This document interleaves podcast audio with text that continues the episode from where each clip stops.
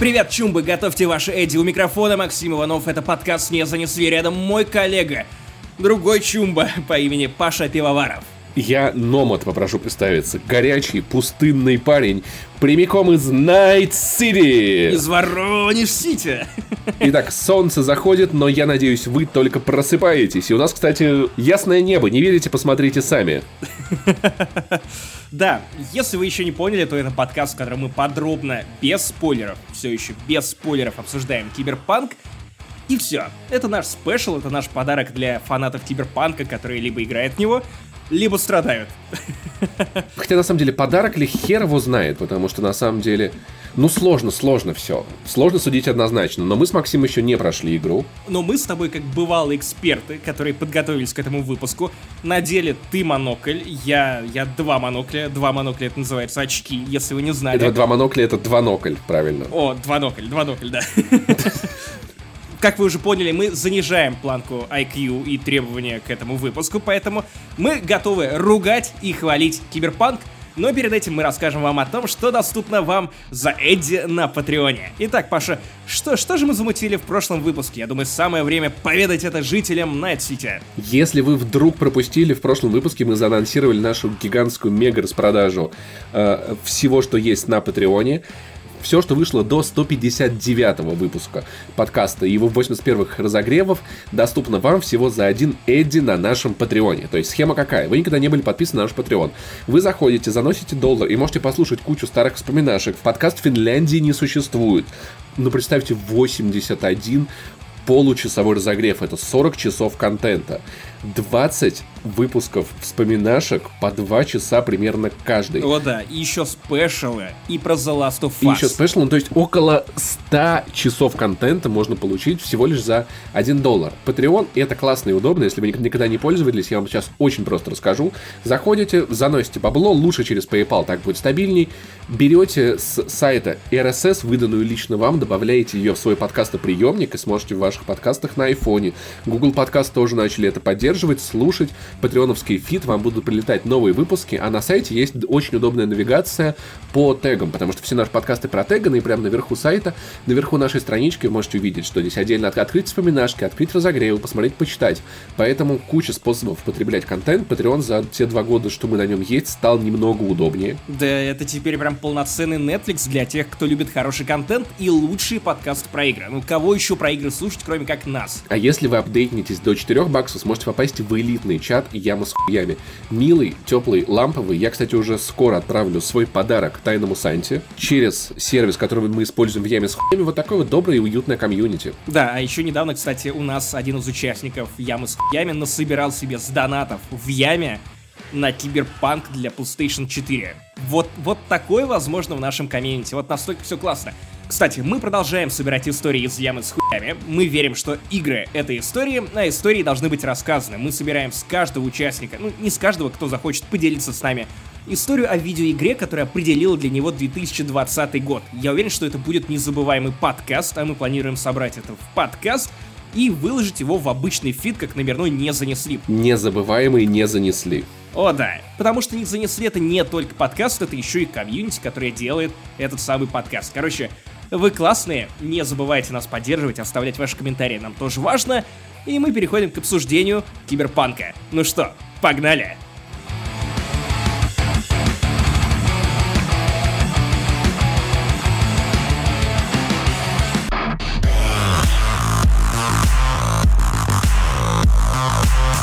С чего мы начнем, Максим?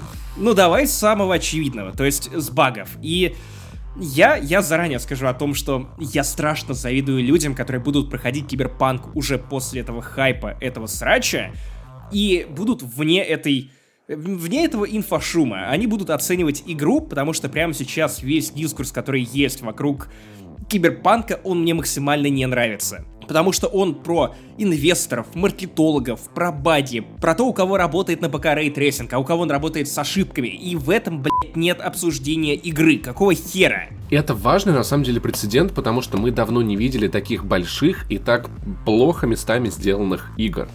И просто, мне кажется, интересно разобраться, а что вообще могла CD Projekt Red сделать по-другому, что не так. И мне кажется, вариант, когда-то давным-давно Вадим Елистратов на DTF писал колонку, что AAA играм, крупным студиям надо пробовать Early Access. И мне кажется, что вариант, который предлагал Миша Шевкун, что если бы Киберпанк вышел, там, например, э, одна глава в Early Access, люди бы не так сильно к нему въедались. Если бы у разработчиков было там таким способом получено еще какое-то время, можно было бы что-нибудь, что-нибудь донести. В конце концов, мне правда начинает закрадываться мысль, что может быть Киберпанк это та игра, которой уже пора отказаться от первого поколения пастгена, ну то есть от базовых консолей что, может быть, пора бы там уже было не выходить. И, понимаешь, игра, она она попала в очень странный момент. Она вроде как должна выйти по-хорошему только на Next Gen, но она как-то рановата для него, да? С другой стороны, она поздновата для того, чтобы так игнорировать Next Gen, как она это делает сейчас. Если говорить прагматично, то вот представьте, типа, я пиджак, я вот корпорат. Иронично, что игра, которая осуждает корпорации, в итоге оказалась той самой злой корпорацией. Прикиньте, я корпорат из э, CD Projekt Red. Э, по-моему, так же правильно говорить да. Э, по поиску. Да. CD Projekt. CD Projekt. Давайте все-таки CD Projekt. Что я вижу? У меня есть студия, которая изначально очень апеллирует к ПК-игрокам. И, в принципе, к таким хардкорным игрокам, которые считают себя true, они гейткипят э, других игроков, типа, вот, игры, которые нравятся нам, мы геймеры. Типа, они считают себя true геймерами, the геймерами. И у тебя есть поколение консолей, которое ну вот новое. Ну мало их для того, чтобы ты нормально мог что-либо отбить. Ну, вот можно, можно сделать что-то для консолей, на которых это все не работает, но вот эти true геймеры, которые захотят true experience, они пойдут играть в это на консолях, где это все приемлемо работает, просто потому что там больше терафлопс. И в итоге ты видишь кучу э, проданных копий и рекорды на ПК, ты видишь э, меньшее количество проданных копий на консолях, и, ну, из-за того, что ты годами устраивал себе репутацию издателя, который развернут лицом к аудитории, который всю жизнь, э, ну, вообще-то опирался на то, что им прощают любую хуйню, потому что Вспомни Ведьмак 1. Это игра, которую привели в вменяемое состояние только год спустя, когда вышла версия, по-моему, Extended или Expanded Edition. Но, кстати, вспомни Ведьмака 2, игру, версию для Xbox 360, который выпустили через год после выхода основной игры, и она работала хорошо. Да, но все равно во втором Ведьмаке был всратый третий акт. То есть э, сама игра явно пережила производственный ад. Да. И третий Ведьмак, который тоже доставил кучу неудовольствия, кучу неприятностей. Но я вот к чему. Почему мне не нравится вот этот момент, когда Киберпанк вышел, и куча людей начала уводить дискурс очевидно, понятно, почему это важно. Понятно, почему это должно проговариваться. Понятно, что нужно ругать и CD Projekt, и, наверное, не разработчиков, а маркетологов, людей во главе этой компании, потому что программисты, которые пытались сделать что-то в срок кранча, они, ну, вряд ли, типа, не доработали или где-то не, не доспали. Мне кажется, тут на самом деле проблема может быть на большом количестве уровней, потому что если коротко забегая вперед, я вижу в Киберпанке очень много моментов ненужных необязательных. Я вижу игру через чур перегруженной вещами, которых там вполне могло бы и не быть. Поэтому, мне кажется, это проблема на самом деле планирования. Проблема огромного объема работы, который CD Projekt никогда раньше не делали. Я еще там несколько лет назад говорил, что я типа не очень верю в успех Киберпанка. Ну, как бы в то, что это будет супер-пупер классная игра, потому что CD Projekt делает вещь, которую она никогда не делала. И наделать ошибок в этой ситуации это нормально. Нормально, и, ну вот там была Guerrilla Games, которая сделала Horizon с, с просчетами и ошибками. После Killzone. Да, после Killzone. И вот есть CD Projekt Red, которая никогда не делала игры от первого лица, никогда не делала стрельбу в играх, никогда не делала вождение автомобилей в играх. И очень много систем, на которых просто разработчики, мне кажется, не могли заранее оценить объем проделанной работы и количество трудностей, с которыми они столкнутся. Мне кажется, игра с самого начала была переусложнена. Да, понятное. Понятное дело, что я скорее не про это. Про то, что у нас есть компания, которая, ну, исторически так вышла, что она выпускает игру, и через год, по факту, после выхода игры, игра выходит. Так было с первым Ведьмаком, так было со вторым Ведьмаком, так было с третьим Ведьмаком. Ну, то есть ты считаешь это early access таким, как бы, просто да, неназванным? Да, да, ну, то есть мне не нравится тот факт, что по факту маркетологи, пиарщики и, видимо, все это шло от э, глав самой студии, манипулировали прессой. Например, Медузе CD Projekt предоставила через друзей в NVIDIA видеокарту, потому что они узнали, что у нас недостаточно классная видеокарта, а при этом э, мы предпочитаем играть на консолях, но им было важно, чтобы у нас вышел текст, потому что текст в Медузе — это, блядь, некий столб. Слушай, знаешь, и вот мне очень обидно, что я вот в тот момент не подумал о том, что, кажется, с консольной версией есть какие-то проблемы. Потому что надо было догадаться и почувствовать это. Это был очень простой момент. Ну, это, это сложно просчитать, потому что это удар в спину а, с той стороны, который ты не ждешь. Потому что за месяц или полтора до этого же были комментарии по поводу того, что внезапно Киберпанк 2077 великолепно работает на консолях. Он, правда, не уточнял, на каких. Ладно, уточнял, уточнял на самом деле. И Sony, и Microsoft поверили на самом деле CD Projekt и пропустили игру как бы в таком виде, думая, что все успеется исправиться до релиза.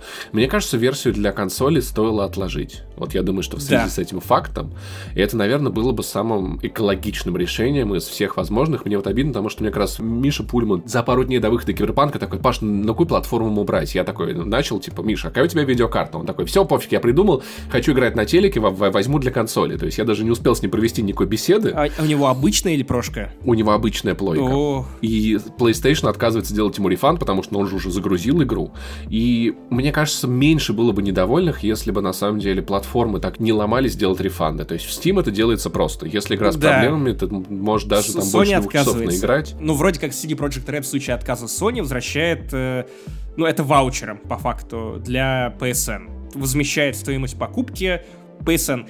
Я не знаю, точно ли это, но я видел сегодня твиты от людей, которые вот пытались вернуть э, через Sony. Sony отказывается и говорит, что прямо сейчас авторы трудятся над новым патчем.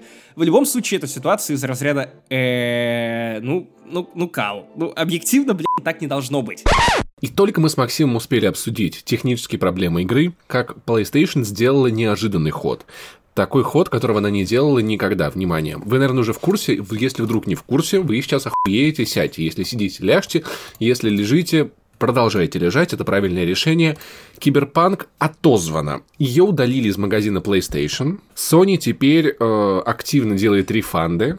И в таком виде, кажется, ситуация будет, пока э, Киберпанк не починят. Наверное, ход этот прикольный. С одной стороны, люди, которые, как я, уже играют в игру на PlayStation 4 Pro и не испытывают там сильных проблем, они продолжат играть, потому что играть с консоли у вас не удалится, но, например, вот как мой друг Миша, который купил себе игру на обычную PlayStation и не мог сделать рефанд, теперь у него все получилось, он сможет купить себе игру на ПК. И я думаю, это прикольный ход со стороны PlayStation. С одной стороны, конечно, может показаться, что, блин, теперь э, Киберпанк это эксклюзив платформ Microsoft, с другой стороны, я думаю, что благодаря благодаря этому решению э, CD Projekt Red будет заинтересована в том, чтобы как можно скорее починить PlayStation версию. То есть это, знаете, такой мув от издателя, от платформы держателя, типа, ребята, вам надо чинить это дерьмо быстро. Вы будете терять деньги, впереди новогодняя распродажа, все дела. Ну, то есть, вообще активность людей повышается под праздники, так что Ваша проблема. Непонятно только, что с дисками делать. Можно ли будет приносить их в магазин и возвращать? Наверное. Да, я не знаю, зависит от торговой сети. Но если вы покупали в игру в цифре, то сможете вернуть ее теперь без проблем.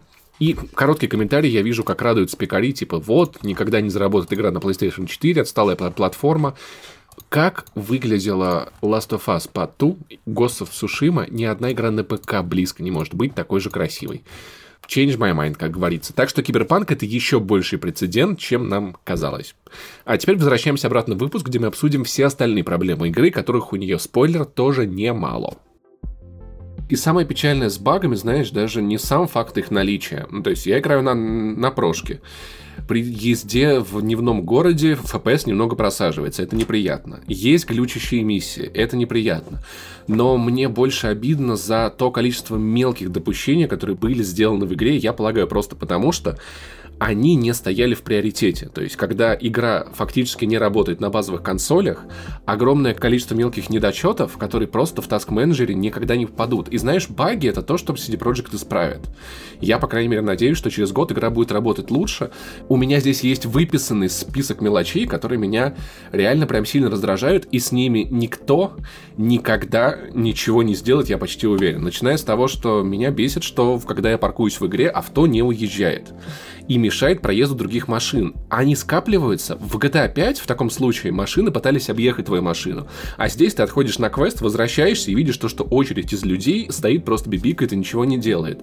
И это не столько неприятно, сколько немного показывает, насколько мир картонный все-таки. Это на самом деле интересно, что мы оба начали наш список зачитывать примерно с одной и той же претензии.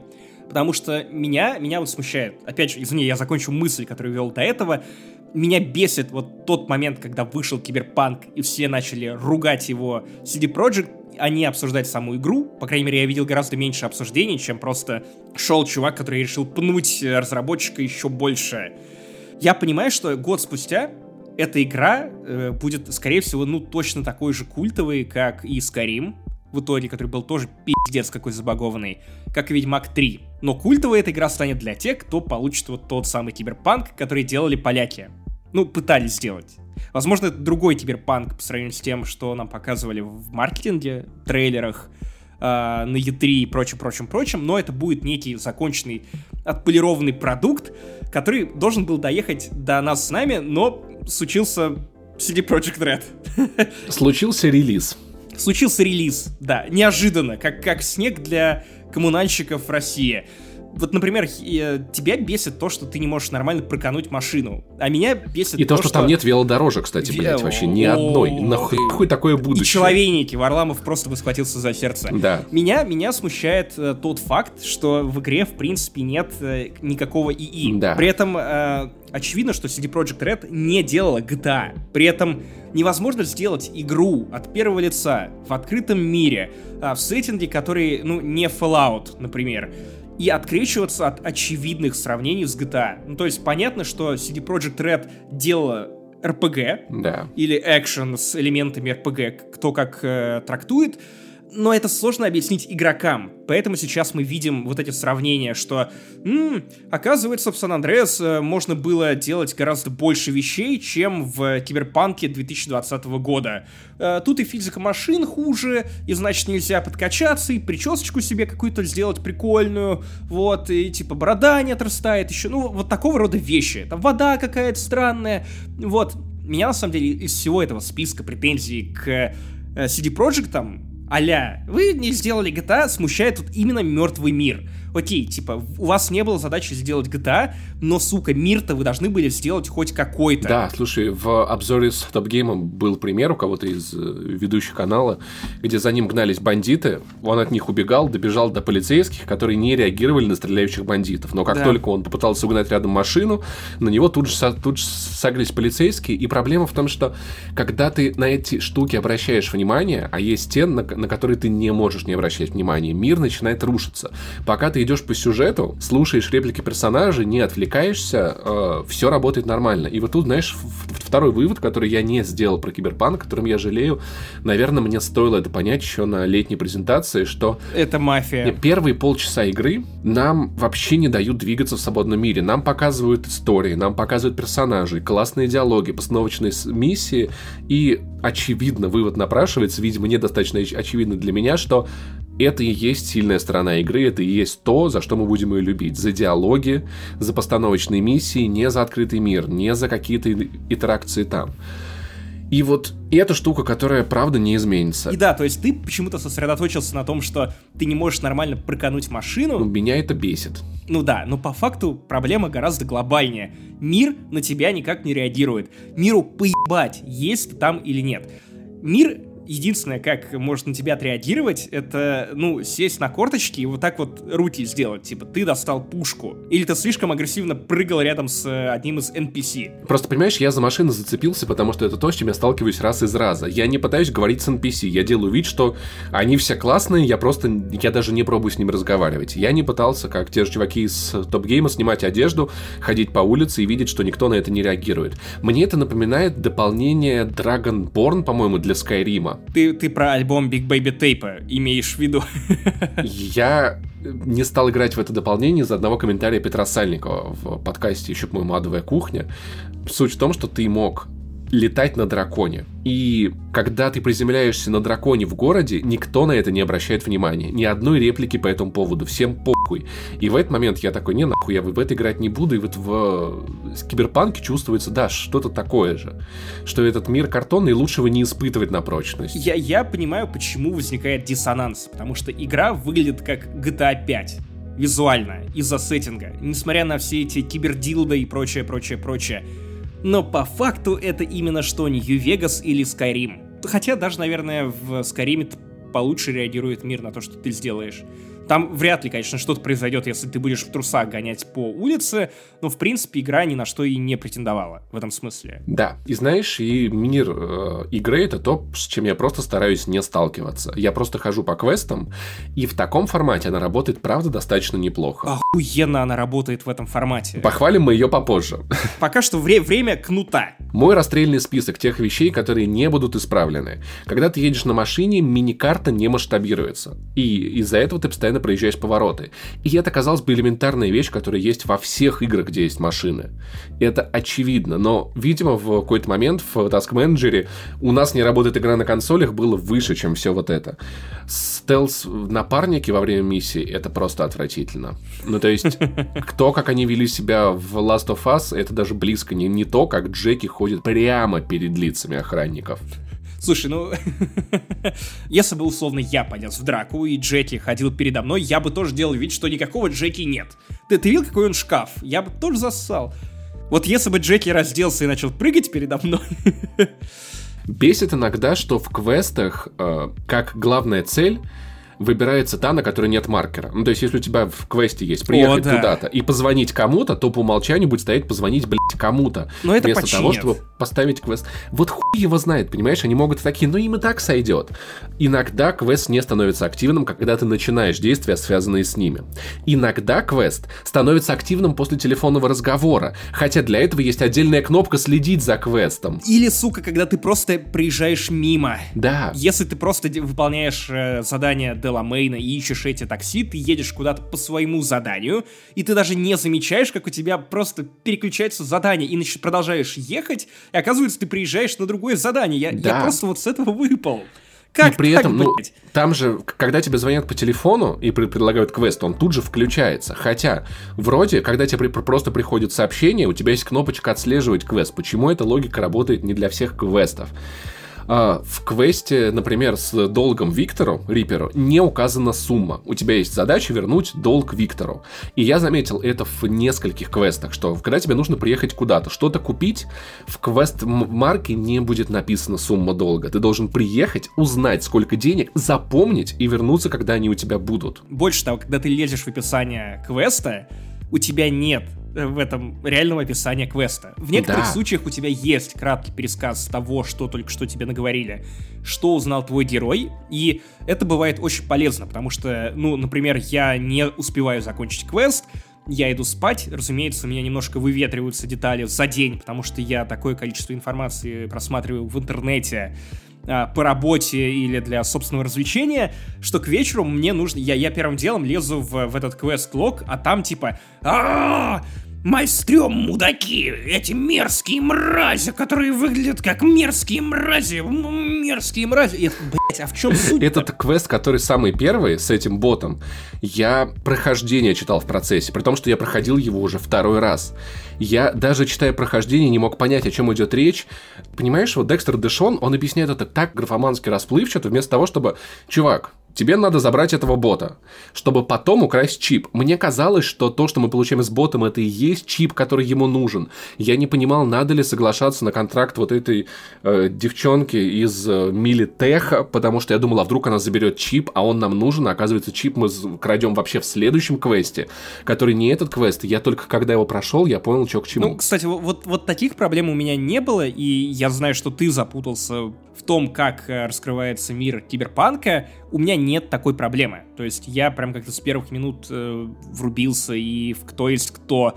Там, на самом деле, тебе прям четко проговаривают э, и знакомят тебя поступательно с разными фракциями, это клево. У меня есть проблема с запоминанием названий, имен, реально, и проблема с тем, чтобы читать тексты в игре, потому что половина из них начинается ничем и заканчивается тоже ничем. И я не отсекаю, какие реально прям важно прочитать, потому что бывает, ты подбираешь там на каком-то задании квест, и там диалог типа «Скажи, блядь, где эта хуйня? Пошел нахуй, нет, ты пошел нахуй, ты пошел нахуй». И вот такой вот 10 раз. При этом часто чипы берутся по второму второму разу подписываются для тебя как новый, ты открываешь и понимаешь, что ты их уже, блядь, читал. Буквально есть описание одного задания, просто самое лучшее. Итак, задание. Преступление иголка в стоге сена. Найти нужный контейнер. Контейнеры известны тем, что все друг на друга похожи. Обычно с этим проблем не бывает, если, конечно, ты знаешь, в каком из них то, что тебе надо. А у нас ситуация прямо противоположная. Вот это описание задания, собственно. Иди туда, не знаю куда, найди то, не знаю что. Я реально заходил для новых квестов, смотрел прохождение, чтобы понять, чем мне надо заниматься. Вот настолько эта игра понятная. Еще из важных замечаний. Не перевели uh, Go Eat a Dick как пожуй хуй. Я, вот, я все готов простить локализации, но не этого. Кстати, надо было не пожуй хуй, а свистни в хуй. Очень забавно было с квестом в облаках, где у тебя квест заглючил, и тебя чувак не пускал за дверь, хотя ты проходил по стелсу. Ой, блядь. Да, короче, давайте я вам расскажу, как это работает на Xbox Series X, на котором запускается версия от Xbox One X. ох, ну, игра работает нормально. Ну, когда она работает. За исключением провисаний. Иногда, иногда ты едешь просто на машине, и буквально на 3 секунды игра фризится. Типа, есть звук, нет картинки. Ну, в смысле, у тебя ничего не движется на экране. Иногда я встречал там ладья, когда ты высовываешься из окна во время погони и начинаешь стрелять по кому-то, неважно, день это или ночь. А, на Xbox Series X это все равно, ну, падает примерно, ну, наверное, FPS на 10 примерно. Ну, то есть ощутимо. Но в целом там можно посмотреть на, на Digital Foundry в, в 60 FPS режиме. Обе консоли проседают в целом немного и как бы совершенно паритетно. Да, но я играю в, в режиме картинки, потому что мне хотелось получить как можно меньше мыла. И... В таком случае игра показывает стабильный 30, если я не ошибаюсь. Ну, примерно так, да. Мне комфортно играть, и это главное. А меня смущает то, что чем дольше ты играешь в Киберпанк, тем больше он разваливается. И если первые там 10-12 часов я ждал, знаешь, как будто у всех уже типа у меня вылет, и у меня вылет. И я такой грустный сидел, типа, блин, а у меня ничего не вылетает, блин, а у меня ничего особо не лагает. Ну, то есть там есть всякие смешные штуки, когда, например, э, ты, ты видел э, эту драматичную миссию, когда один из э, важных для сюжета персонажей едет в такси, передает чип. Да, да. Хотя у него застрял пистолет в голове, и он вынимает из головы пистолет. Драматичный, сука, момент. Мне еще, знаешь, очень, о, очень нравится, есть один редкий баг, когда Дум-Дум, один из, один из там встречных персонажей, начинает преследовать тебя на протяжении всего пролога. Не видел такой в интернете? Нет, нет. Короче, комната, где происходит завязка, вот эти, вот эти вот события, и просто в комнате стоит Дум-Дум, на которого никто не обращает внимания, и просто пялит по сторонам. И так до конца пролога. Меня, меня больше смущали там бади. Я, кстати, до сих пор не понял, это баг или фича. У тебя пропадает одежда с тебя, когда ты подходишь к зеркалу? Один раз был такой, что я лысым стал, да. У меня, у меня постоянно, то есть, прикинь, я просто э, решаю посмотреться в зеркало, посмотреть, кого я создал, урода или нет. Чувак просто стоит голый. Чел, у тебя гости в соседней комнате, какого хера? Я не знаю, возможно, просто в Польше так принято, заведено, что если ты смотришь в зеркало, ты автоматически тут, тут же параллельно скидываешь себя оковы э, этой футболки, маечки, штанов. Но меня, меня, меня добило, меня добило то, что когда э, каждый раз, когда я заходил в инвентарь, у меня из штанов выпадал хуй. Какого хрена, блядь, я просто не, не понимаю. У, у меня такой проблемы, кстати, нет, потому что я, как и обещал, создал мужика с пиздой. Это, это важное замечание, спасибо. Но в какой-то момент мне друзья, которые играют, проходят э, Киберпанк на ПК, начали скидывать скрины. Иногда такое бывает, что э, кожа, текстура кожи просвечивает сквозь одежду, поэтому часто ты можешь увидеть, что там женщина какая-то с бебехой, как сказал бы Павел Воль. Блять, я цитирую Павла Волю. Этот подкаст официально достиг дна, сука. Один из самых позорных э, монологов Павла Воли. Нагуглите Павел Воля Бибеха, это 10 минут кринжа, просто пиздец посмотрите. Вот, я, не кстати, надо. недавно смотрел обзор на, на, на новое творчество Павла Воли на Я, канале я Егора. Дениса Чуж... в пересказе Дениса Чужого на его стендапе услышал это. Вот, а, и тут ты смотришь на эту женщину, которая тягает штангу, и видишь, что она от натуги, у нее то ли штаны треснули, то ли что-то еще, там ее бибеха, бибеха. Пиздец, это... Но давай вернемся к тому, с чего мы начали. К э, Квесту тому, что у облаках, меня да. игра, э, по-моему, к 12 или 13 часу и к 15 стала прям ощутимо разваливаться. То есть у меня начали появляться ветки квестов, которые я такой, так, блядь, я это не трогаю, потому что я не могу это пройти. Нихуя. Самое охерительное это в клубе облака, который ты вспомнил. Когда я прибежал на второй этаж, то есть я прям нормально так проник, а, не запалился, вовремя спиздил карту VIP-клиента, то есть даже у меня было основание находиться в этом клубе. И я такой, блядь, я такой красавчик, я, я шел прям себя хвалил, блин, прям всех обогнул, не запалился, охуенно. Вырубил охранника, который сидел вот рядом, рядом с э, этим Вудманом, э, главой этого клуба, тоже по такой, «М, великолепно. И тут я захожу в эту, в эту дверь к Вудману, и он просто без разговоров вскакивает и тут же начинает в меня, блядь, палить. Я такой, так, ну это херня какая-то. Вообще, ты немного пропустил, потому что с ним в любом случае диалог доходит до этого момента. Не, не. Ш- Я специально... Что бы ты ни делал там Нет, в конце я, драка. Я смотрел на Ютубе потом а, прохождение без э, перестрелки. Потому Они что я с, ним, я с ним махался все равно. Но, вероятно, это тоже баг, который просто проявлял себя не, не так очевидно, как в моем случае, когда, то есть, у тебя квест «Поговори с Вудманом», и ты такой «Привет», и он начинает в тебя палить. А сейчас поговорит мой Томми. У меня с ним была другая забавная тема. Я зашел в этот клуб, просто пробежал до одной точки, потом до, потом до другой. Забежал наверх. Все эти охранники такие, что происходит? А я просто бегаю ме- между них по квест-маркам. Я подхожу к двери Вудмана, и он начинает орать, что я перебил половину клуба, и он со мной разговаривать не будет, хотя я никого пальцем не тронул. Я просто пробежал мимо всех них, поднял их на уши, а он меня обвинял в том, что я перебил половину клуба. Возможно, ты просто хамил э, охранникам, которые в этот момент разговаривали, и ты их перебил, они такие «О, какой, э, какой невежливый молодой человек». Вот у меня были ветки квеста, которые просто для меня омертвели. Это квесты Деламейна. Охерительная просто тема. Когда ты едешь по городу, у тебе, тебе звонит Деламейн и сообщает о том, что «А, яу, а, тут где-то поблизости одна из машин, у которой суицидальные наклонности». Такой «Конечно, братан, сейчас подвезу». Находишь эту машину, но при этом у тебя после первого звонка Деламейна не пропадает значок э, мобильного телефона, Мгм. не пропадает, остается. Я уже на этом моменте напрягся. И потом я понял, что моя жопа правильно мне все подсказывала, потому что я а, бросился под колеса этой машине, она остановилась, я залез внутрь, э, довез эту машину до гаража Деламейна, Это ту, которая боялась ехать, Да, типа, да, сама. да, да, да. это очень трогательно. И на этом у меня подвис квест. То есть я вышел с машины, машина никуда не уехала, мне позвонил Деламейн, еще раз я принял звонок, а после этого, ну, у меня остался этот мобильный телефон фантомный, при этом я зажимаю кнопку «Открыть меню мобильного телефона», ну, я не могу никому позвонить. Квест не засчитывается. Я не могу ничего сделать, потому что по другому квесту, следующему, он- начинался с того, что я должен был позвонить кому-то из э, героев игры. А ты мог закрыть приложение, типа, и чтобы все было нормально? Да, да, да, и включить-выключить. На самом деле ты недалек от истины, потому что я перезагружал консоль. Я перезагружал. Функция. Quick Resume очень удобная. Очень удобная. Я перезагружал, ну, сам сейф, неважно. Пять раз я перепроходил этот квест, и все пять раз я получал ту же самую хуйню, тот же самый подвесон. После этого квесты Деламейна у меня в бане до того момента, пока это не починят э, следующими патчами, которые, видимо, будут уже ближе к январю и февралю. У меня еще с, с одним квестом была такая фигня, мне пришлось пару раз переигрывать битву с боссом, потому что я доходил до персонажа, и я не мог листать вариант диалога. То есть он выбирался первый, и я другие выбрать вообще не мог. Я такой, ебать, конечно, нелинейная игра получилась. Спасибо CD Projekt. Сейчас будет прям важный гвоздь в крышку этого гроба. И кто-то должен это сказать. Я не видел, чтобы кто-то это... Я скажу это. Квесты с покупкой машин — это хуевое решение. Ой, пиздец, да.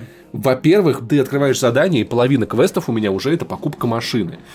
А, во-вторых, тебе приходит сообщение с фоткой, ты можешь оценить, что это за машина, но потом в заданиях у тебя же фоток нет, и ты не можешь вспомнить, какая машина тебе была нужна.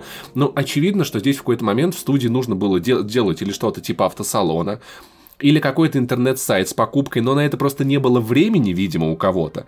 И покупку машин сделали квестами, просто, наверное, потому что так было быстрее. И это было отвратительно, потому что машины все равно даются по, по ходу игры, и правда, это вещь, которую, может быть, стоило убрать. Ну, не, это надо было делать по-нормальному, потому что это очень сильно мешает. Бесит, что на большой карте нет области поиска. Когда у тебя вот на мини-карте желтым отмечена какая-то область, ты не знаешь, насколько она большая. Ты заходишь на большую карту, но там ты не увидишь, насколько огромная огромная эта область поиска, что тоже очень-очень сильно мешает. В магазине нет кнопки «Купить все». То есть, когда ты покупаешь патроны по 400 штук, тебе нужно э, ползунком пытаться попасть в конец этого списка, нажать и потом нажать когда ты продаешь несколько предметов, ты, не, ты подтверждаешь это квадратом почему-то вместо икса. Слушай, да это, это еще хер с ним. Каждый раз, когда тебе кто-то выдает какой-то предмет в качестве награды, и ты потом не понимаешь, что тебе нужно забрать, чтобы завершить этот квест. Просто методом тыка, потому что он никак не помечен. Да, тебе нужно найти то, что будет бесплатно или как-то выделено, это тоже жутко, когда ты у продавца забираешь вот эту бесплатную награду из всего инвентаря. GPS в игре полное говно просто отвратительно и нерабочее. Разобраться с, с этой кучей level ов бывает очень невозможно. Плюс он еще и меняется постоянно. Ты, ты знаешь, как э, человек, который пережил Control и Fallen Order, Нормально, нормально. Жить можно. Жить можно, да, окей. Хотя показывать, куда... Слушай, Чай, сахар есть, то хорошо, как говорил Ельцин. Когда ты играешь в э, гонке, у тебя нейроинтерфейс рисует тебе дорогу прям по миру игры. Почему нету чипа какого-нибудь... Я за 100 чел. тысяч евро-долларов готов чел. купить чел, который меня будет навигировать. Поебать. Знаешь, что хуже? Что? Когда игра тебе рисует прямо перед тобой противников, которых ты только что обогнал. Потому что ты ехал первым-первым-первым, э, обставил просто всех на повороте, потому что надрочился на ралли. Ты король этих гонок. И внезапно игра такая, а, тебе недостаточно интересно, поэтому я телепортну машины, три машины одновременно перед тобой. И ты такой, типа, смотри, тебе есть к чему стремиться. Я такой, да, блядь, вы что ли, кто так делает? Пиздец. Кстати, гонки жутко унылые. Унылые, унылые, особенно после версии. Просто невероятно. И даже после Дерта пятого. Субтитры все-таки, правда, это не самый удобный способ играть, потому что бывают миссии, где... У ты тебя... про субтитры над головой. Во-первых, да, потому что ты идешь, у тебя сзади кто-то разговаривает, тебе надо поворачиваться, смотреть на него, не самое лучшее решение, я согласен. А, на, над телевизорами в лифтах субтитры не всегда появляются. Появляются. Тебе нужно смотреть в левый нижний угол. А, я обычно приседаю приседаю на корточки для того, чтобы... Я просто, я рассказываю, я ни одной игре так не позволял себе абьюзить, как Киберпанку. Короче, я просто сажусь в лифте на корточке, как в русском лифте типичном, но ничего не делаю, потому что игра, к сожалению, не предоставляет мне таких возможностей и смотрю, как, знаешь, телек прям перед тобой. Как будто бы вот видео развернул на весь экран, сверху субтитры. Да, довольно удобно, попробуй вот так делать. Но еще иногда бывает такое, что миссия начинается с черного экрана на секунду или две, и в этот момент кто-то о чем-то говорит. Но ты ты пропускаешь одну-две реплики стопроцентно, потому что просто экран не успел стать Не, у меня такого нет. Последнее. Это, это у тебя, потому что у меня еще есть как минимум один пункт, прежде чем мы начнем хвалить это дерьмо. Итак, фары в машинах сделаны отвратительно. Поскольку я часто вожу от первого лица, я, во-первых, не понимаю, нахуя в половине машин затонированы окна изнутри. Может быть, чтобы как-то подавлять весь, всю цветовую палитру этого города, но это правда неудобно. Машины тонируют обычно, чтобы снаружи не было видно, что происходит внутри, а не наоборот. Так, чел, ты мыслишь как э, производитель автомобилей. Тебе нужно мыслить как разработчик, у которого кранч, которому нужно оптимизировать эту игру.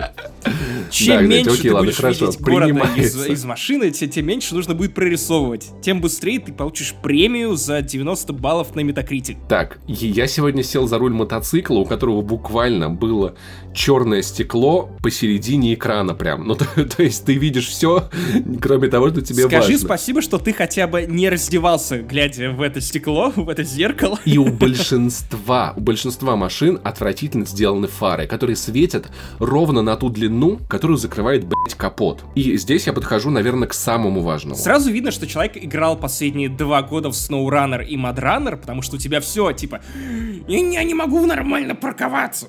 незатонированные окна. Во-первых, да, это правда важно. Ты играл в версии гонки говно, гонки говно. Последнее не про машины, но отчасти это касается и момента с фарами. Почему в игре нельзя было, блядь, сделать фонарик? Куча темных мест, где нихуя не видно. Давай размышлять как разработчик, у которого кранч. Если ты поставишь фонарик... Имплант фонарик. Ты при... Нет, если ты поставишь фонарик, тебе придется показывать, что в мире творится. Там Ох. будет еще больше багов. Не надо, не выходи из комнаты. Зачем тебе? И так нормально. В Destiny есть та же проблема с э, черными местами, но хотя бы кое-где тебе ГОСТ подсвечивает. Здесь вообще никаких вариантов. И, блядь, пожалуйста, CD Projekt Red, добавьте фонарик. Это местами невозможно. Я играю без HDR. Может быть, с HDR этой проблемы не будет, но ёбаный нахуй. И это все те вещи, которые патчами вряд ли будут исправляться. Ну, на самом деле, мне кажется, что большая часть вещей, которые ты описал, она может быть как раз таки исправлена патчами, просто об этих вещах кто-то должен подумать. Но проблем более первостепенно гораздо больше. Большинство этих вещей, они просто, во-первых, не будут сделаны, потому что, ну, исправлять баги важнее, это факт. А во-вторых, потому что можно сказать, ну, люди же и так играют, типа, ну, а надо ли нам теперь стараться делать им удобную мини-карту, делать магазин с автомобилями? Это много работы вряд ли я буду делать для патчей. Слушай, зная CD Projekt, я скажу, что да. Потому что вспомни, опять же, как э, проходила поддержка первого Ведьмака, второго, третьего, очевидно, что они, ты получишь эту игру. Это то, о чем я говорил, но через год. Слушай, интерфейс в третьем, да до самого последнего конца, полное говно. Тысяча чертежей в инвентаре, которые тебе не нужны, у тебя нет кнопки их убрать. Это, блядь, дело двух дней, я так полагаю, разработки. Но просто ник- никто не, не ставит для себя эти задачи, и вот это реально да, грустно. Давай, давай плавно перетекать вот в ту часть, где мы будем хвалить Киберпанк, но я начну, наверное, с э, небольшой ругани, что ли. Мне кажется, что Киберпанк гораздо ближе по духу э, к Red Dead Redemption 2 в своей линейности. Потому что Red Dead Redemption 2 это очень богатая, вручную сделанная история, у, в, у которой очевидно, главное, что она предлагает, это такой срежиссированный театр. Да. Иммерсивный, в который ты ныряешь, ты скачешь на лошади, ты слушаешь диалоги, а, ты стреляешь, ты слушаешь диалоги, но у тебя вся соль даже не в открытом мире, потому что это не GTA, это Red Dead Redemption. Именно в том, как это поставлено, насколько это высокий уровень вообще всего продакшена, и сценария, и какие талантливые люди всем этим занимались. Но при этом и часть с открытым миром там была сделана толковее просто потому, что это Rockstar. Да. Это люди, которые сели собаку на симуляции открытых миров, на песочницах и прочим, прочим, прочим. Потому что все-таки, если реально наблюдать за жизнью персонажей в Red Dead Redemption, ты видишь то, что у них есть распорядок дня. После того, как ты в первой главе расхуячиваешь в мясо город, ты потом приезжаешь и смотришь, как его отстраивают обратно. Rockstar понимали, какую игру они делают. Да, они делали уже не первый Red Dead Redemption, не первую игру в открытом мире, поэтому тут у них, конечно, была фора, и они справились лучше, это факт. И Киберпанк на самом деле комфортнее всего проходить, игнорируя побочные задания. Ну, не, не те побочные задания, которые прям интересные и которые предлагают тебе примерно тот же опыт, что и в основном квесте, а типа шелуху вроде э, убить бандитов, подраться с кем-то на кулаках вот эти активности, которые не добавляют твоему опыту вообще ничего. Ну, кстати, кстати, битва на кулаках, там ты встречаешь интересных персонажей. Ну, окей, ладно. И потому что, на мой взгляд, это так скучно звучит, что я даже не сунулся туда. Там можно попиздиться с чуваком, у которого гранат вместо носа, чел. И это стоит того. Ну, я бы не пиздился с ним, если честно. По большому счету, на самом деле, ну, надо пропускать все синенькие миссии, ну, делать их просто мимоходом. В желтых есть смысл. И на самом деле, если не испытывать мир игры на прочность, то можно реально забыть и о том, что никто в мире на тебя не реагирует, о том, что там нету AI, нету вождения, просто следить за текстами, смотреть на персонажей, идти только по сюжетам, и вот тогда это правда классно. Я, знаешь, вот назвал бы Киберпанк это смесь Гая Ричи и Бегущего по лезвию. То есть, с одной стороны, у тебя, правда, безумно красивый киберпанковый мир. Даже несмотря на всю забагованность, есть просто охуительные виды, есть охуительные моменты, где ты идешь с одним из персонажей по квесту и видишь, как напротив тебя вертолет расстреливает небоскреб. Охуительно О, да. красиво поставлено. И это кайфный момент. Да у тебя есть, в конце концов, миссии, которые сделаны, ну вот, на уровне продакшена GTA 5. И, конечно, кто-то сейчас скажет, что а, GTA 5 7 лет, это все еще уровень продакшена, который доступен только Rockstar прямо сейчас. Да, и есть, правда, очень красивые моменты. Очень много анимации. Миссия с ограблением. Просто ебнешься вот же. Тут, тут я не понял, почему ты сказал, что это прям лучше, чем GTA, потому что, по большому счету, это красиво начинается красивая кат-сцена, а потом очень корявый стелс в течение получаса. Ну, то есть я бы не назвал ее... Ты в этой миссии не то чтобы много чего делаешь. Мне нравится многоуровневость. То есть как они к этому готовятся, как они заходят на эту миссию с ограблением. Мне нравится атмосфера. Да, но по сути по игре ты же ничего не делаешь. Ну как ничего не делаешь? Ты ведешь героев вперед. Да, но просто большая часть геймплея, она запрятана в э, брейкдансе, который предшествует миссии. Кстати, брейкдансы можно было не делать CD Projekt. Вы их используете три раза нахуй за игру. Вы правда тратили время и силы на то, чтобы добавить это в игру, когда она в таком виде? Знаешь, на самом деле мне Киберпанк напоминает, блин, я не могу перестать ее ругать. Мне нравится эта игра. Я буду в нее играть. Вам стоит в нее поиграть играть, но есть вещи, о которых нам надо разговаривать. А, короче, Киберпанк 2077 напоминает мне Nero Burning ROM. Помнишь, была такая программа? Да, да, да. да. Ох, ты вспомнил. Деймон Толс. Она записывала болванки. Но в какой-то момент, помимо записи болванок, там появился видеомонтаж, фоторедактор, э, кулинарная библиотека, Гордона Рамси. Конгресс-центр губернатора вашего города. Ты заходил в программу и охуевал от такого количества вещей, которые тебе в ней не нужны. Чел, чел, чел. Вот почему ты сдул пыль именно с э, Нера? Почему не посмотрел на то, что у тебя теперь превратилось э, в Яндекс.Гоу? Это супер Ну, кстати, да, да. Нер придумал супер апы задолго до того, как вы узнали это слово. Система прокачки которая вот не э, импланты, а которая ну, очки вот, вот это вот, где, где, где ты распределяешь. Но полная же херня. Да. 90% это у вас на полпроцента повышается шанс критического попадания, когда вы стреляете вверх ногами, а ваша рука просунута через задницу вашего врага, и вот если пуля отрикошетит, у вас плюс одна сотая тысячная... Про... На это тратить очки просто, блядь, мне лень туда заходить. У меня там куча этих очков, я такой, мне просто похуй. Уберите эту штуку из игры, ничего не изменится. Но они не могут это убрать, потому что это как бы РПГ. Хотя по факту это скорее экшен с элементами РПГ. На самом деле, импланты, мне кажется, вот там ты, ты правда получаешь способности, которыми да, хочешь пользоваться. Да. Там, там двойной прыжок. Там увеличенное количество памяти для вот всех этих хаков. Ты получаешь руки-базуки, или руки, которыми классно пиздишься, или руки-клинки. И на самом деле, если бы они оставили от прокачки только вот эти вот 6 параметров, или 5 параметров, в которые ты вливаешь, и все, не надо. Человек стреляет из штурмовой винтовки, повышаете ему раз какое-то время урон от такого типа оружия. Все, вам не нужно было делать эту отвратительную ветковую систему. А инвентарь у тебя почему забит мусором? Зачем вообще делать отдельную категорию предметов, чтобы назвать ее мусор. Зачем тебе падает такое огромное, блять, количество пушек, которые просто, ну, кал, объективно кал. Я за три часа типа нашел одну полезную пушку. Типа, пиздец, нет, не надо. Ты их или продаешь, или улучшаешь, еще или и разбираешь в крафте. на запчасти. Да, еще и в крафте, крафт, который тоже, он, он не нужен. Это вы потратили, я уверен, много времени на то, чем не обязательно было заниматься. Надо было заниматься другими аспектами игры в этот момент, потому что я бы не назвал его важным или интересным, или каким-то обязательным. Я только на 30-м часу игры я такой, а, так тут вкладка есть крафт, это, а, вот здесь надо крафтить. Все, вот теперь я понял, теперь я начал разбирать оружие. Я, я так расстроился, когда открыл вкладку крафт и не увидел там томатные гозы. Вот на этом моменте я поставил игре 0 из 10. Поэтому, к сожалению, есть много вещей, которые, которые не надо было делать. Ну, давай, давай вернемся к тому, что да, мы точно, хвалили. Точно, точно, ты, ты помнишь, что мы уже перешли, точно, перешли да, мы же хвалим игру. Давай хвалить и опять. Бу-бу-бу, бу-бу-бу я, я в этом подкасте вот тоже выступаю в роли Паши, потому что я тоже вот делаю бу-бу-бу, хотя игра-то, блять, мне нравится. Так давай расскажем о том, как нам нравится эта игра. Да, понимаешь, в этом и проблема. У меня такое ощущение, как будто у меня в голове живет, знаешь, вот типа Паша Сильверхенд. И вот я такой, я, я сижу, играю в эту игру и такой, ну я же играю, мне же весело. И Паша Сильверхенд такой, блять, да они нахуя вот это сделали. Покупка тачек неудобная, ее не надо было так делать. Идем Фонарика, блядь, нет в игре. Я ненавижу Фары не работают. цена.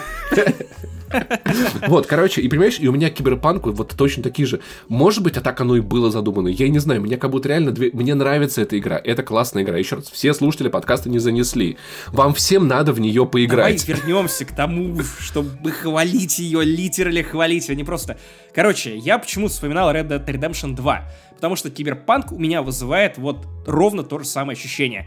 Как только я принял эту игру, за то, чем она на самом деле является, а не то, что мне показывали в трейлерах или э, в пересказе разработчиков или что-то еще, после того, как я провел за ней, сколько там получается, 10 часов, я понял, про что она, мне стало гораздо легче и пиче. Я перестал париться по поводу того, что тут необъятный мир, я все не увижу. Я понимаю, что если я буду идти по основным квестам и побочным квестам, которые желтые, которые уникальные, меня обслужат и оближут просто вот с ног до головы. Потому что как только ты погружаешься и в будет историю, куча классных историй. Киберпанк разворачивается на все сто. Тут реально охуенно выписанные диалоги, персонажи, ну, наверное, не хуже, чем в Ведьмаке. В том смысле, что тебе показывают какого-то героя, вы перекидываетесь с ним буквально парочкой слов, и вот уже через минуту-полторы ты уже понимаешь, кто он, что за человек или недочеловек, а, в чем его сильные и слабые стороны. И Киберпанк, он очень силен тем, что он прям показывает тебе персонажей и объясняет их и их уникальность буквально за полторы минуты. Это редкий дар сценаристов. На самом деле, часто и это работает не так, что ты видишь и все понимаешь. Часто ты видишь персонажа, что ты про него понимаешь, а потом понимаешь про него еще больше. Помнишь, как в Шреке, когда э, Шрек объяснял, кто такие великаны? Понимаешь, осел, великаны они как луковицы, ты отдираешь один слой, по под ним другой слой.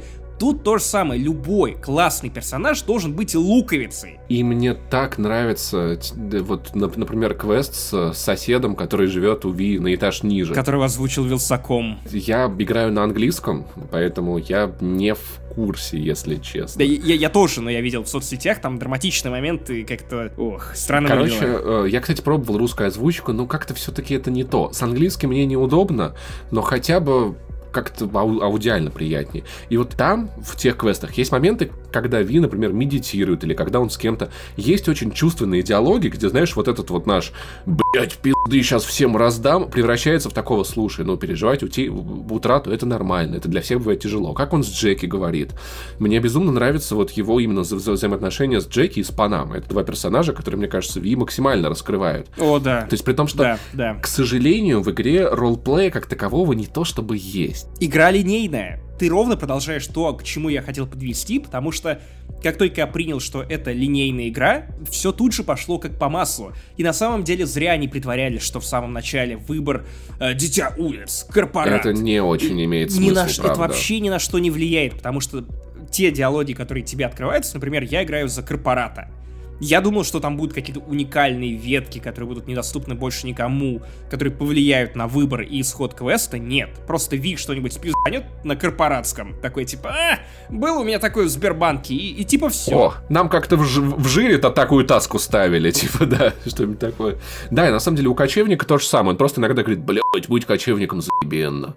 Ох, там, семья, нахуй, все такое. Но да, по большому счету это, это, это ни на что не влияет, и надо просто принять, что от отыгрыша в игре нет. Это линейная игра. Ты просто, ты быдлан. Кем бы ты ни начал, ты быдлан.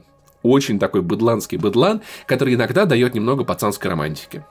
Что в целом-то неплохо. Это сиквел реальных пацанов. Про Пермь будущего. Иногда игра классно дает Deus Ex в побочных миссиях. То есть встречаются порой задания, где тебе надо куда-то пробраться. Ты можешь просто повзламывать камеры, быстренько все вычислить, кого-то обойти, ну, то есть найти какие-то альтернативные маршруты по большей части, конечно, это все сводится к тому, что, ой, эту дверь надо открыть силой, а у меня вкачана техника, открою другую дверь. Но иногда все-таки ты чувствуешь себя как в Deus Ex, как будто бы ты нашел какой-то способ, как будто бы ты нарушил какие-то правила, и это достаточно неплохо, особенно если ты часто взламываешь камеры. Ну, то есть там, например, стоят рядом два противника, одному я вырубаю оптику, второго вырубаю, вырубаю вот первого, которого вы вырублена оптика. Иногда я там переманиваю дронов на свою сторону, это мне как-то помогает, отвлекаю противников.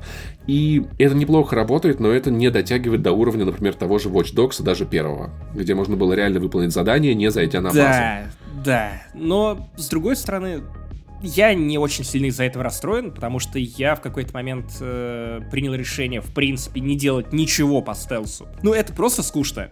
Ну, для меня это скучнее, чем вооружиться какими-нибудь пушками, ворваться в толпу, послушать бодрую музыку, а не на карачках смотреть в очко какому-нибудь чуваку, и ты при этом не успеваешь его вовремя схватить, потому что ты на корточках, и у тебя просто не высвечивается кнопка «схватить», ты встаешь, начинаешь вертеть камеры для того, чтобы эта иконка «схватить» появилась, в этот момент он поворачивается, и такой, блядь, сука. Ну, я на самом деле, знаешь, вот какую-то часть отыгрыша я все-таки себе оставил. То есть для меня, например, в играх вот всегда важно правильно одеваться. Я не надеваю одежду, которая мне не подходит. Если у этой куртки охуенные статы, но она говеная, я такой, в пизду эту куртку. Вот бы ты так в реальной жизни делал. У меня, кстати, охуенные статы на одежде. В реальной жизни просто очень... Я в Воронеже, здесь важны статы. У меня статы на одежду, как у моего Ви, то есть я подхожу к зеркалу, я голый просто, и так хожу. Некоторые квесты я прохожу по стелсу просто потому, что, ну, мне это кажется сейчас как бы неуместным. Если, например, меня просят, там, какой-то чувак припал в карты, нужно там, там, что-то его украсть у, там, банды. Я такой, блядь, ну это же банда, она же выиграла у него в карты, типа, это, это же не их проблема, что он такой еблан. И я никого не убиваю в этой миссии, потому что, ну, зачем? Бывает такое, что там какие-то чуваки кого-то похитили, такой, блядь, вот они уебки, я их разъебу просто потому, что мне так хочется. То есть я руководствуюсь своими, ну, какой-то внутренней мотивацией, я так, как судья такой, вот этих я убью, этих не убью. Как судья Дред. Да, вот это вот первая банда, которая вот эти вот, э, блядь, еблоголовые. Мальстрём. Э, короче, я их разъебал просто потому, что они меня бесят. У меня была возможность с ними договориться, я такой, блядь, вы такие хуилы, что я всех вас убью, блядь.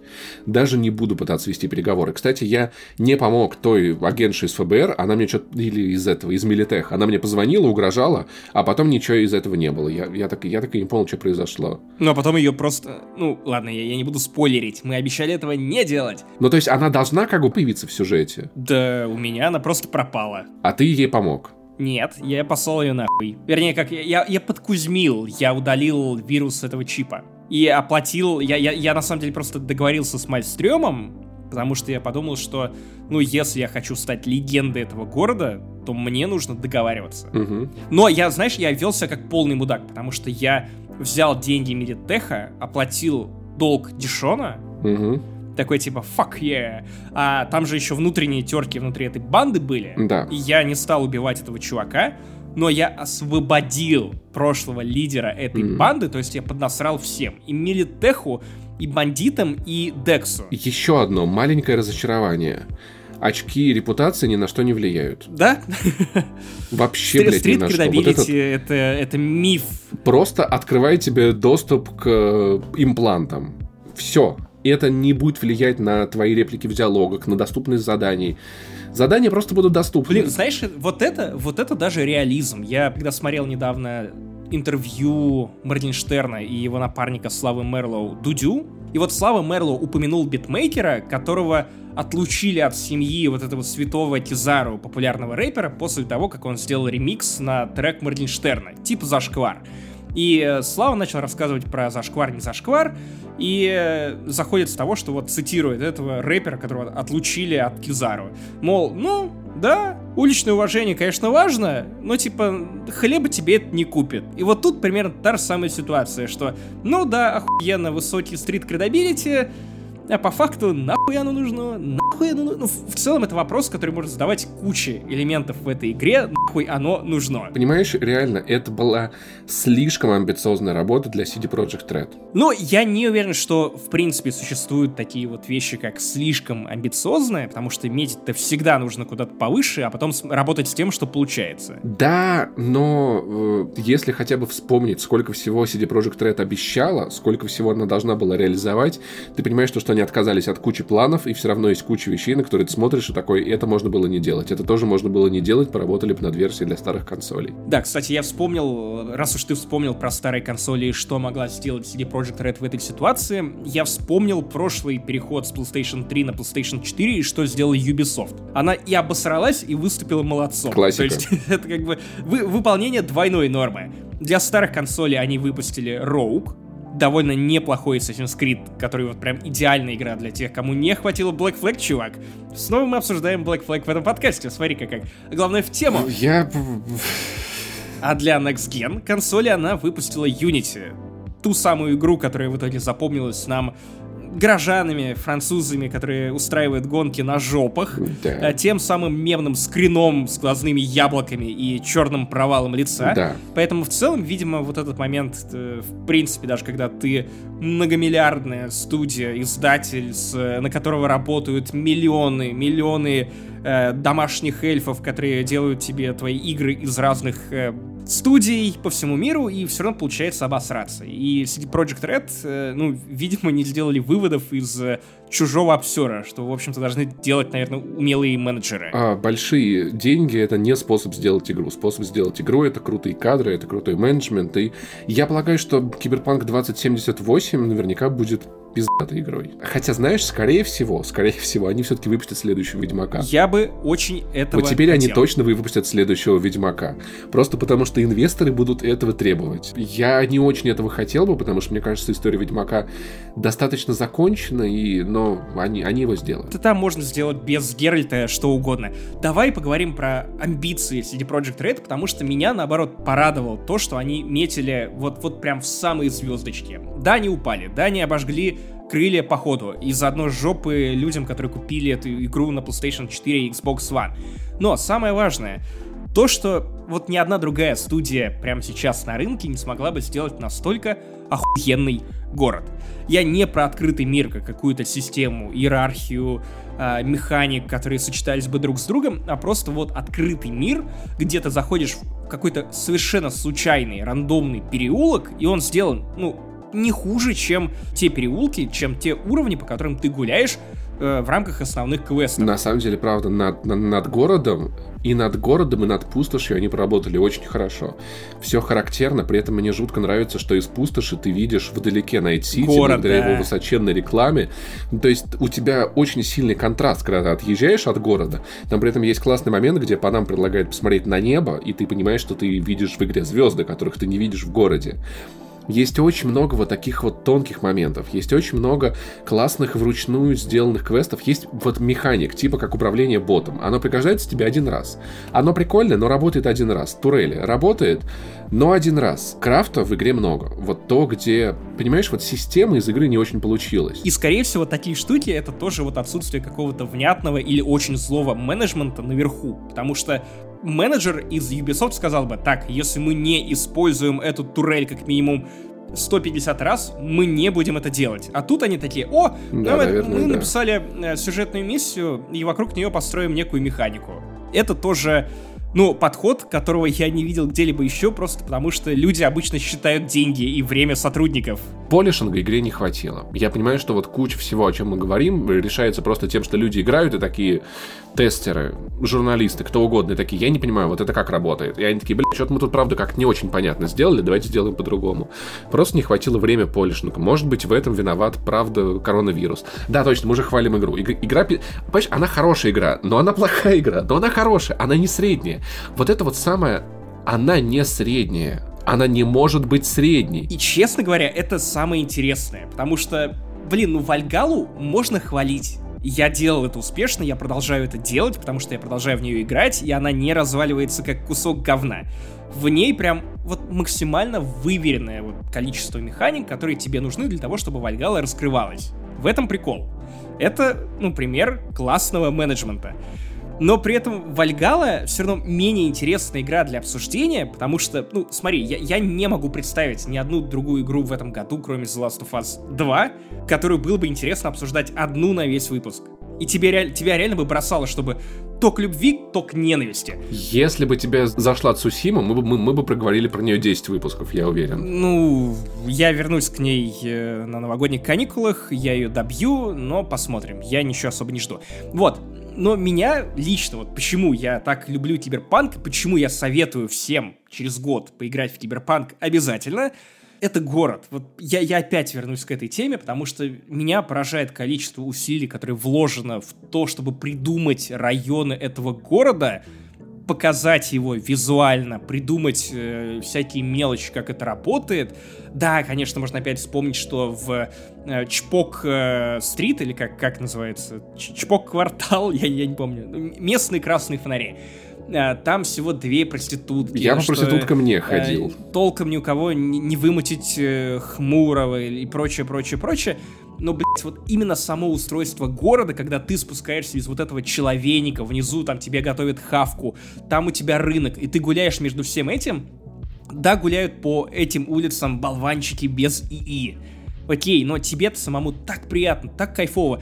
Я, когда проходил игру, я словил себя на ощущении большого города, которого у меня не было с тех пор, как я уехал из Риги. То есть вот даже сейчас, когда я тусил в Москве, я тусил только в Биберево. У меня вся Москва схлопнулась до одного района, вот этого, вот, до метро скорее.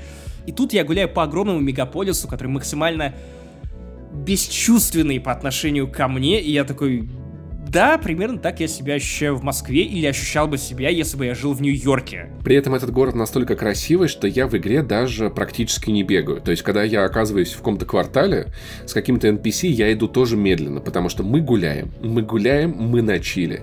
Я не использую быстрое перемещение в игре вообще, потому что в игре охуенное радио, и там приятно водятся машины. Я, короче, понял, что чтобы сильно не заносил, надо просто сильно, блядь, не разгоняться. У меня, в принципе, не возникла проблема, как у Султана, который я описывал свои траблы в прошлом выпуске. Возможно, это, я не знаю, зависит от геймпада или чего-то еще, но вот машины немножко ведут себя как куски мыла, но при этом не так противно, как Watch Dogs. Когда ты выжимаешь тормоз, тебя сильно очень заносит. Тут же включается прям дрифт вообще. Я отказался от этой привычки после WRC9. Я, я так просто не делаю в принципе ни, ни в одной игре. Какое твое, твое любимое радио в игре? А, слушай, я, честно говоря, не знаю. Я просто обычно слушаю музыку. Я не слушаю пиздеж. У меня, у меня горячее радио. Ну, то есть просто из-за музыки там. Она, ну, это радио с музыкой. И там такой душевный дип хаус. Я просто обожаю. Вот под него прям ехать по городу пиздецки максимально. Я езжу под рэпчик и под рок чаще под рэпчик, потому что тут играют Run the Jewels, а если у тебя есть, э, ну, RTJ, зачем тебе что-то еще другое слушать? И вот я между миссиями, вот понимаю, что когда я еду от точки к точке, не сильно разгоняясь, аккуратно под классный музон, я максимально кайфую от игры. Знаешь, это вот тот, тот момент, в который у тебя особо ничего не ломается, пока водитель не начинает совсем дичь вытворять. Моментов, в которые ты кайфуешь. Мне нравится просто, когда я, я, я еду на миссии, я не веду машины, просто под музыку смотреть в окно. И это красиво. Да, особенно если тебя везут. Да, и ты, ты поражаешься того, насколько визуально наполнен город, сколько в нем фишек. Хотя бы то же самое такси в Деламейн это цепочка интересных квестов с очень интересным пиздежом. Если она работает. Если она работает, крафтово сделанная. Э, побочные квесты бывают иногда просто удивительными. Когда тебе нужно отвезти чувака, у которого заглючил хер в, в больницу. Тебе еще такой не, не, не попадался, нет, нет. да? срочно вези меня к Риперу. А Вот, и Вин начинает над ним потрунивать, типа, о, короче, горячий хер версия 10 тысяч, да, они все бракованные, типа, такой, блядь, заткнись, просто. Я на самом деле, наверное, рад, что я, я, я играю не с русской озвучкой, потому что еще в русской озвучке я по субтитрам вижу, как много, слишком много мата слишком много мата. То есть ты видишь, как Ви говорит, типа, закрой дверь.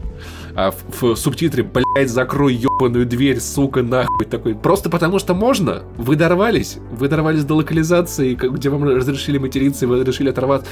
Там, правда, за, зашкаливающее. Ну, я думаю, что это сделано вполне ну, осмысленно, не, не спонтанно и там не, не от желания угодить фанатам Гоблина. Просто потому, что в России очень любят продукты с матом. Чем больше мата, тем популярнее продукт. Да, и это мы это видим по нашему подкасту, но, блин, но, но правда, есть, есть все-таки правда. Я, я, блять, я, блять, пиздец, вы можете себе нахуй представить, чтобы Паша Пивоваров сказал, что ну да хуя мата, ну это пиздец, ребят. Ну, блин, ну хорошая же игра. Охуенная, охуенная. Жутко смешанные эмоции. Знаешь что? Мне кажется, что тут важный фактор в том, что я каждый вечер возвращаюсь в эту игру. И мне хочется к ней возвращаться. Меня увлекает сюжет, мне не поебать на персонажей, я не включаю другие игры, хотя мне безумно интересно узнать, чем закончится основной сюжет Вальгалы, например. То есть не потому, что я себе по рукам бью, а просто потому, что я понимаю, что я поиграю в Вальгалу, и мне захочется обратно в Найт Сити, потому что Найт Сити меня греет прямо сейчас больше. У меня внезапно вот э, такой момент наступил, наверное, после завязки. Ну, то есть до этого я не мог в нее влипнуть. Вот почему я так, так весь год нахваливаю Цушиму, потому что игра, в которой ты за одну секунду ты чувствуешь себя частью мира, а в Киберпанке мне пришлось дойти до завязки сюжета, и вот после нее я как-то потихоньку начал ощущать себя частью этого. То есть я понял, куда мне не надо смотреть.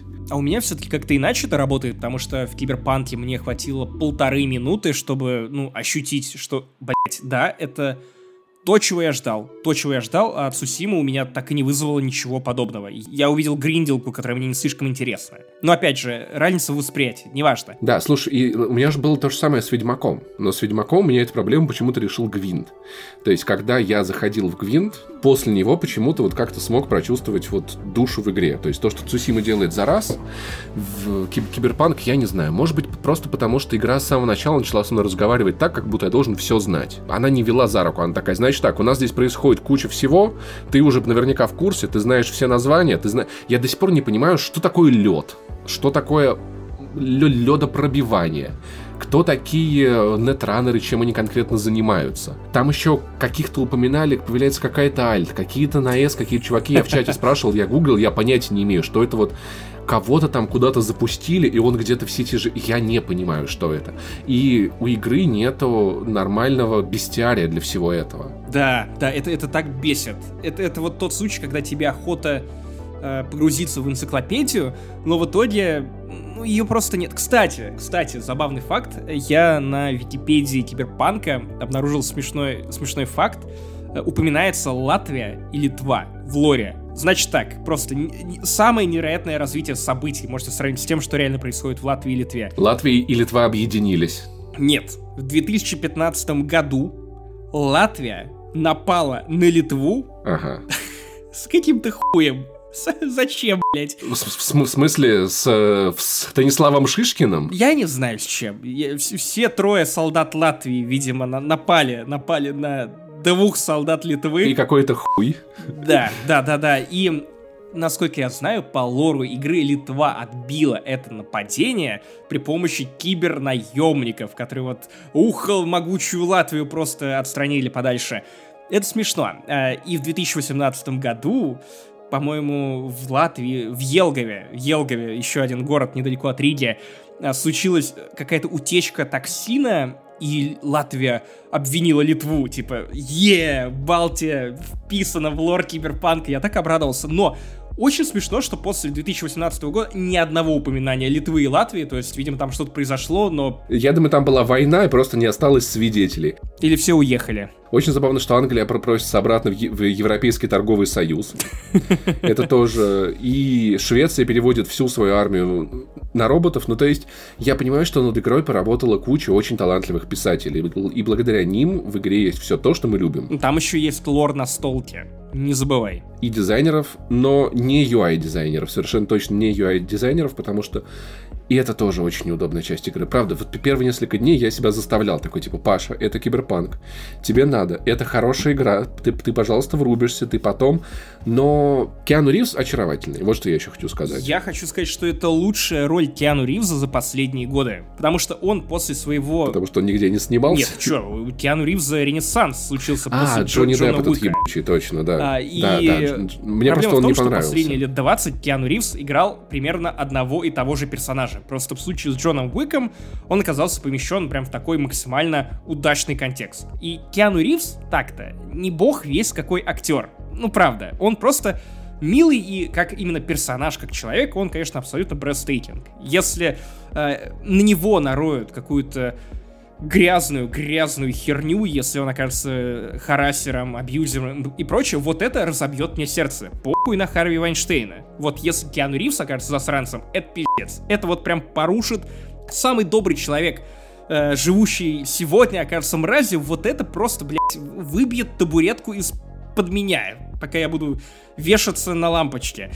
И, наконец-то, нам показали Киану Ривза, который оказывается мразью. Ну, не сам актер, а его персонаж. Знаешь, у меня, по его мнению, нету такого прям по этому персонажу четкой позиции. Но он вот он чертила, он ебаный чертила. Да, но просто понимаешь, ты к нему как-то проникаешься. Возможно, в этом тоже есть эффект такой игры, в том, что отношения у Ви и э, Джонни развиваются определенным образом, и твое отношение как, как игрока к нему тоже в каким-то образом преломляется. Ты начинаешь ходить по квестам, которые связаны каким-то образом с ним, начинаешь узнавать, видеть его в Детали других его обстоятельствах. да, да, да. И в других, да. И на самом деле у меня пока что нет, нету четкого. Но я себя, я после слов Султана, я буквально бью себя по рукам, чтобы не лайкать то, что делает или говорит Джонни, потому что я знаю, что это от лукавого.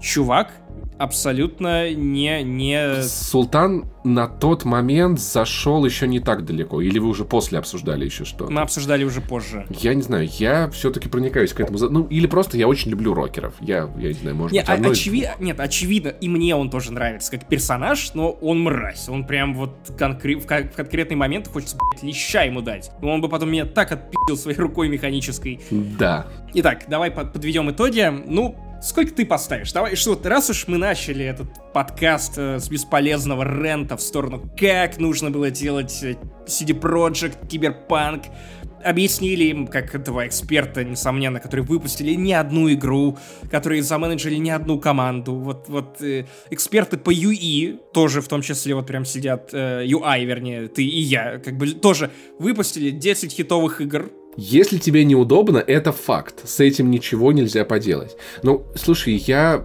Мне, мне трудно дать оценку 10-бальной шкале, но пока что для меня она в списке игр года где-то на третьей или четвертой позиции. То есть я вот где-то ранжир... отранжировал ее где-то таким образом. Может быть 7, может быть семь с половиной. А я не буду спойлерить, чтобы вам было интереснее слушать подкаст с итогами года, но, наверное, в районе 9 девяти с половиной. Типа, я понимаю, что меня сейчас говном закидают, потому что я видел это движение в интернете, где куча людей, типа, нет, ты, ты как бы не имеешь морального права хвалить эту игру, прекрати ей наслаждаться, блять, там кранчи, там она не работает. Да, да, да, да, да, но при этом я же могу видеть более глобальную картину, я понимаю, что через год это будет, ну, абсолютно такое же величие, как это случилось с Ведьмаком, да. Ну. с Скайримом. И что, ты, ты отрицаешь Слушай, величие мне... Ведьмака? Нет, просто мне кажется, у Ведьмака не было столько проблем, сколько Ты забыл.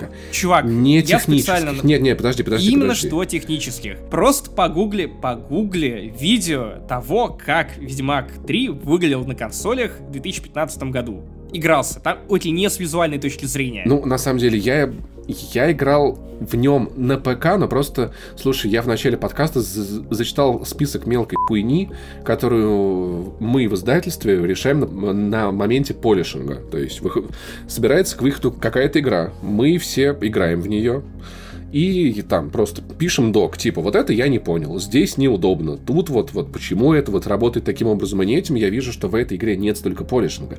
Ведьмак мог быть с багами, с проблемами, но там не было мертвого мира, там не было вот неработающих фар от машин. Скорее, не то чтобы там не было мертвого мира, скорее мир не предполагал, что ты с ним будешь так тесно взаимодействовать или пытаться это делать, как в GTA. Там не было вот чего-то, как этих вот корявых квестов с покупкой машин. То есть, если там что-то было, оно, скорее всего, работало почти правильно. Баги и техническая сторона, то, что, то, что выправилось, но те претензии, которые сейчас у меня есть к этой игре, скорее всего, не будут исправлены. И то, что прокачка не нужна, и это не исправится. В Ведьмаке скиллы давали тебе реальное преимущество. Ты понимал, зачем ты развиваешь ту или иную ветку. То, что брейк-дансы, на которые потрачено много, видимо, времени, никак в игре ты покупаешь брейкдансы, ты не можешь их смотреть. В Велине, я напомню, в Ведьмаке в домах не было еды, потому что война. Здесь все бедствуют, но на улице валяются евро-доллары кругом повсюду, никому не нужны. Ну, слушай, поэтому... так-то они в Ведьмаке валялись. Ну, не, не Эдди, но медики. Я, правда, вижу в этой игре много проблем, которые не будут поп поправлены. Много проблем Но, не... опять же, ты не можешь утверждать, что они не будут поправлены. Ты считаешь. Они не переделают систему прокачки. А почему нет? Потому что оно, оно уже работает, и ладно. Это то, что так останется через год. Ну, они, у них точно такие же проблемы были с инвентарем в Ведьмаке. Они переделали инвентарь. А потом в Каменных Сердцах они добавили еще дополнительные всякие штуки с Они не переделают систему прокачки. помощью... Они не добавят магазин маш с машинами машинами. Почему нет? Ну, с чего ты взял? Просто застрелиться через год, и, слушай, ну, заочно я бы давать оценку игре точно не стал бы. Потому что надо все-таки работать с тем, что мы имеем в данный момент. А что тебе мешает? Ну, типа, кто, кто ударит тебя по пальцам? Если ты изменишь свое мнение, ты потом просто пойдешь и расскажешь о том, что я доиграл в Киберпанк. Игра говно. Шесть с половиной. Если я потом изменю свое мнение, я и оценку изменю. Ну, то есть, если игра станет потом лучше, можно будет поставить оценку выше. Просто я, я не знаю, это, это же не оценка общего продукта, это скорее оценка, ну, в моем случае, я не знаю, как там, у Номада, который высчитывает, может быть, там, ценность для жанра, еще что-нибудь такое, это скорее количество эмоций, которые у меня вызывает эта игра. И в случае Киберпанка это негативные эмоции, но то, что в итоге я из этой игры получаю для себя, то, как я провожу время в те моменты, по крайней мере, когда игра работает, мне пиздец как нравится. Вот это тот киберпанк, который я ждал по итогу. Не тот киберпанк, который мне продавали, но как оказалось, что я, видимо, всю жизнь шел к этой, блядь, игре. У меня есть 20 маленьких причин, почему мне э, эта игра мне не пиздец как нравится, а нравятся некоторые ее определенные части. Определенные части нравятся очень сильно. Остальные части, с которыми я не могу не взаимодействовать, нравятся совсем нет. Поэтому в общем, у меня, у меня впечатление подпорчено. Я не вижу, что я получил какой-то шедевр. Я вижу, что охуительно написанная и поставленные сюжетные миссии, и половина побочных. Вот это если вы убрать все остальное из, из видеоигры, то это было бы там 9 из 10. И как только ты, ты добавляешь все неработающее, работающее плохо, сделанное кое-как, это все сразу теряет общую ценность. Ну, это если ты не руководствуешься эмоциями. Я в этом смысле реально больше опираюсь на какой-то эмоциональный интеллект, потому что и, и, от игр я жду эмоций, ощущений, и ну, измерять баллами, на самом деле, довольно бессмысленно, поэтому я этим и занимаюсь. Слушай, даже когда в этом году там вышла of Tsushima, если сравнить мои эмоции от нее и от Ведьмака, то Ведьмак точно это не девятка. Не Ведьмак, а Киберпанк. Да, простите, Киберпанк это точно не девятка. Вот Ведьмак 3 для меня в конечном виде это 9 из 10. Это 10 для меня однозначно моя самая любимая игра на свете. За ебучий интерфейс я один балл снимаю точно, вот. Поэтому Киберпанк я выше, чем восьмерку, сам не оценил бы. Но, может быть, я, я допройду игру и поменяю мнение. Хотя, знаешь, я вот вижу от людей, которые прошли игру второй раз, мнение о том, что и второй раз, ну, типа, он на самом деле не такой уж и обязательный, не так уж много от этого зависит, поэтому... Я думал, что, может быть, когда я на, на PS5 уже потом буду перепроходить игру, я как-нибудь что дополнительно пропрусь, но, кажется, и судя по тому, что я наблюдаю, я понимаю, в, в какие моменты сюжет может пойти в разные стороны, но, похоже, это не уровень второго Ведьмака, где реально половина игры у тебя закрывалась выбором. Я думаю, что уровень второго Ведьмака их многому научил, а конкретно научил их больше так никогда не делать, потому что это, блять, слишком слишком смело. Может быть, но было круто. И мы переходим к нашей любимой части подкаста «Не занесли», а именно к увековечиванию имен патронов, которые поддерживают нас на 10 и более баксов. Спасибо вам большое, именно на эти деньги Паш купил себе киберпанк и сумел наворчать на него в течение сколько там, полутора часов? Мне его прислали. А мог бы и подыграть. Тогда Паша оплачивает ЖКХ, а мог бы холодать, я, не знаю, мерзнуть. А мог бы холодец. Что происходит в Воронеже? Итак, давай озвучим имена людей, которые живут в мире Найт-Сити, наверняка занимают какие-то важные должности в этом мире киберпанка, может быть, принадлежат каким-то фракциям, может быть, даже к этому мальстрему. К самой опасной банде в городу не занесли. О, да, чувак, просто. Самые отбитые головорезы. Итак, отдельное спасибо элите нашей банды. Это Ирина, Джек Рамси, Алекс Максимов, Алексей Калентьев, Алексей Телегин, Алексей Золотов. У нас очень много Алексеев в банде. Ну, хотя бы Золотов не тот, которого, которого принято. Эндрю Иванюк, Андрей Фролов, Антон Щербаков, Евгений Звягин, Геннадий Евстратов, Григорий Яфа, Игорь Карпинский, Илья Ермолов, Коррозия, Миликстев. Я, я, извини, я был уверен, что ты вот сейчас ты так... Коррозия Ми, начиная читать следующий ник, я был металла, да. Тала. Нифига себе, ого, на нас э, подписано известные рокеры. Милорд, Никита Шилов, Оксана, ПД СРГ, Павел Карпович, Роберт Маккейн, Смелый Ёж, Сотир, Сотир, окей. Мне, мне нравится, это, как видимо, ты пытаешься прочитать это так, сатир. чтобы не ошибиться. Хотя я уверен, что в комментариях тебе напишут, Сотир. потому что э, Пивоваров опять перепутал буквы. Юлия Верзер, Артем Арзамасцев, Гайк Микаэлян, Юрий Реутский, Дан Ром, Деми Рейсет, Владислав Панфилов, это все. Наша, бан... наша банда действительно огромная. Я думаю, что мы можем потягаться с любой корпорацией. Я, я думаю, что эти, эти люди заслуживают аплодисменты. Мы благодарны, благодарны вам за ваши Эдди. Вы наши дорогие чумбы. Что, что еще? Я так и не понял, чумбы это оскорбление или нет? Я тоже не понял. Это мне кажется, это что-то вроде чувак.